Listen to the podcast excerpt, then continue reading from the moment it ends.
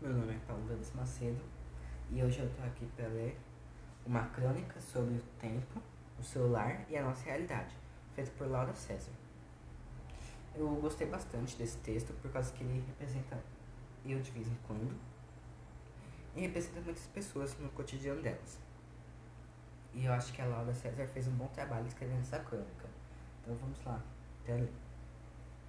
A cena se repete todos os dias e todas as horas, do momento em que acordo até minutos antes de dormir. O cenário vai mudando, mas a ação não. Entro no metrô, na Avenida Paulista, na sala de aula ou em qualquer outro lugar e me deparo sempre com algumas cabeças baixas reproduzindo freneticamente o mesmo que, ato que eu faço. Vejo, vejo vidas sendo orientadas pela mesma luz retangular do smartphone que me orienta.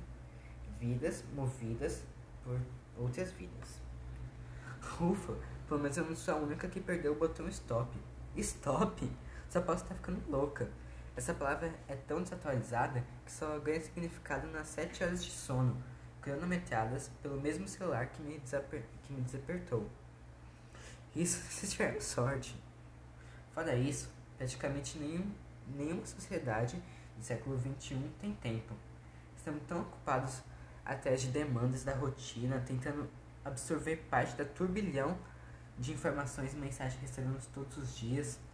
É corrido, eu sei. Então, por que nós tão pouco tempo livre que ficamos presos na tela? Poderia ficar aqui citando várias inúmeras respostas mas não chegaria a nenhuma conclusão. Além do mais, os motivos são diversos e, variam de pessoa para pessoa. Porém, na semana passada, escutei que enquanto, enquanto estamos no celular, não estamos no nosso corpo. E foi a partir dessa simples frase que refleti sobre o que eu acredito que seja grande atrativo por trás desse aparelho, o escapismo. Pense em quantas realidades, mesmo que ilusórias, podemos entrar em uma, uma pequena mexida no celular.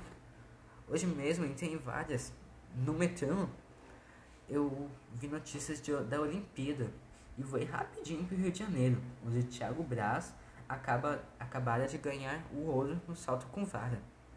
Pouco tempo depois, vi o sol nascer em Fernando de Noronha, andando pelo mar de concreto da Avenida, da Avenida Paulista.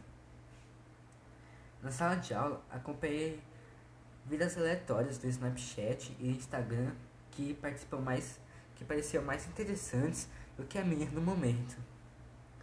Nos outros lugares é a mesma coisa, só que muda cenários diferentes.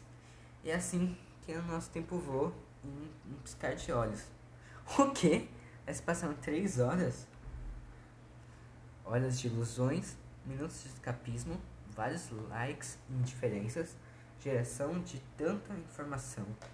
Perdeu o botão do stop. Stop? Aquele que pausa o virtual da plena realidade? Ninguém quer ele não.